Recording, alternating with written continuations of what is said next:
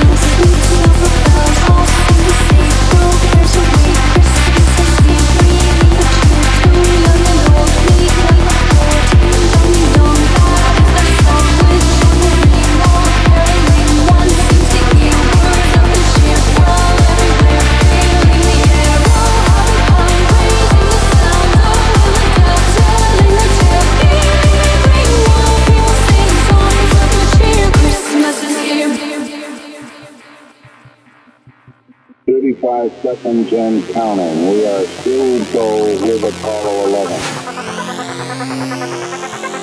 Astronauts report it feels good. For one priceless moment in the whole history of man, all the people on this earth are truly one. One in their pride in what you have done.